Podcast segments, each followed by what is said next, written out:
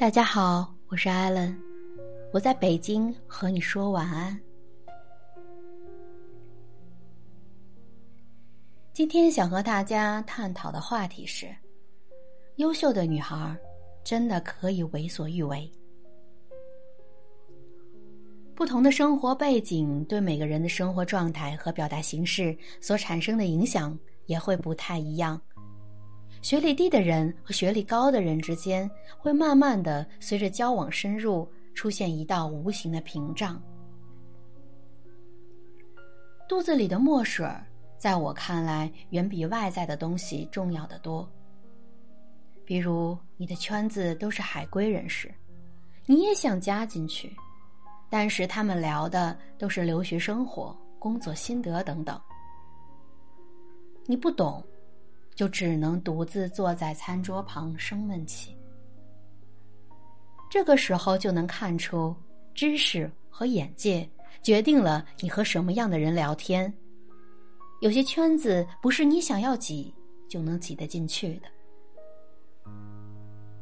你的背景决定你的圈子，你的圈子决定你的三观，你的三观决定你的生活态度。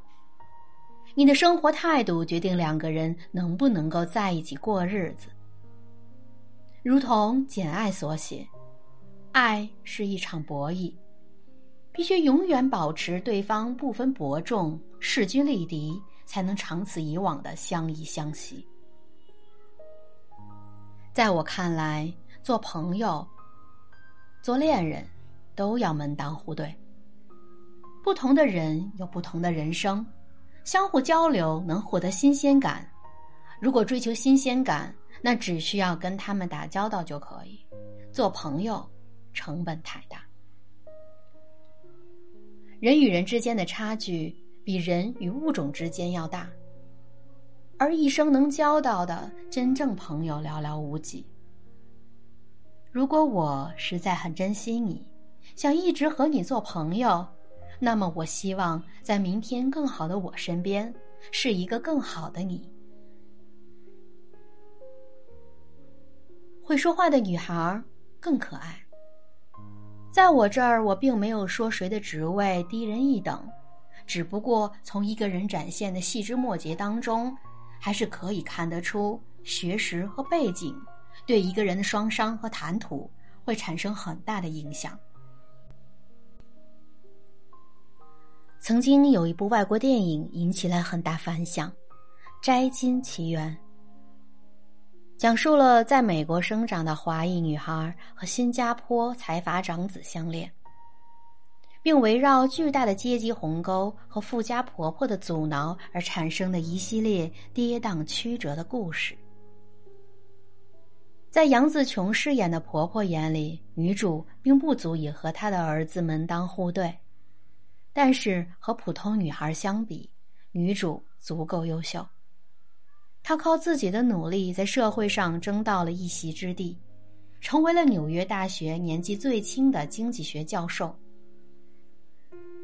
不管是她的知识储备还是谈吐，都不比上流社会差。在男主眼里，女主是完美的，她勇敢、自信、独立、自由。家境好和能挣钱的男人都不是傻子，他们不一定只喜欢优秀的女孩，但不优秀还不努力的女孩，他们一定不喜欢。女孩们，与其妄想自己什么都不做就会有完美男人来爱你，还不如妄想一下自己明天就会中彩票来的现实。当你变得优秀。你才会吸引优秀的人。我有一个闺蜜，在她二十多岁的时候遇到了一个很棒的男人，但是没谈多久就和平分手了，因为那个男人习惯了米其林三星、优雅的品酒会和原声外国大片，而我的闺蜜呢，习惯了路边大排档、淘宝购物和看韩剧。两个人的生活模式越来越有隔阂，甚至产生了摩擦。闺蜜陪她去听音乐会，听到睡着；她陪闺蜜吃大排档，腹泻三天。后来终于结束这段关系。我不是说大排档比米其林低端，而是当两个人选择进入朝夕相伴的恋人关系时候，学识、职业各个层面上的门当户对就显得尤为重要。后来，闺蜜利用业余时间报了一个英语班、瑜伽班，不到半年，从只会几个单词变成了看美剧都不用看字幕的女人。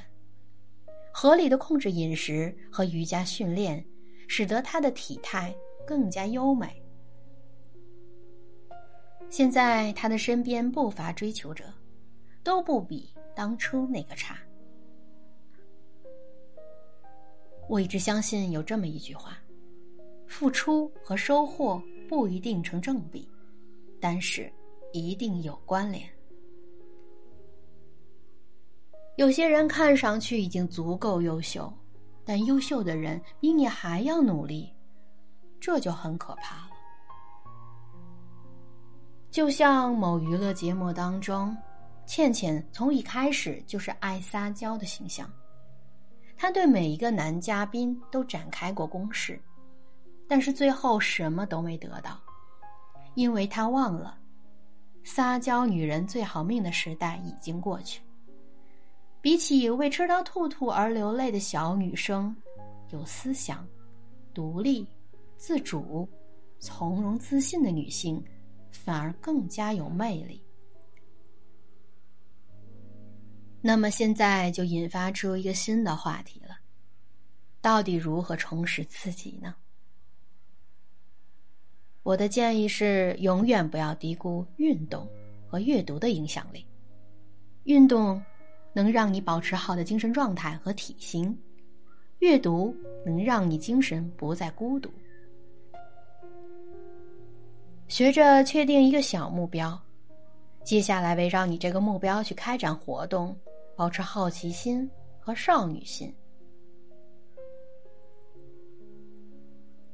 说到这里，我不是想鼓吹高学历、高颜值、高目标就高人一等。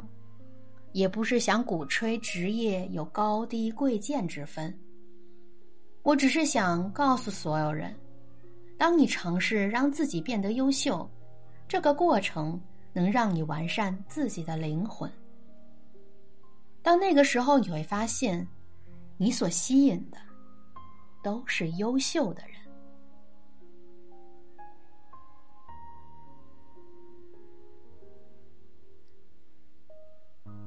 我是艾伦。面对这个话题，你有什么想说的？可以在评论区给我留言。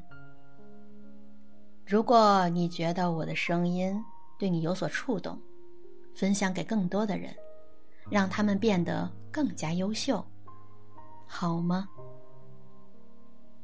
我在北京跟你说晚安。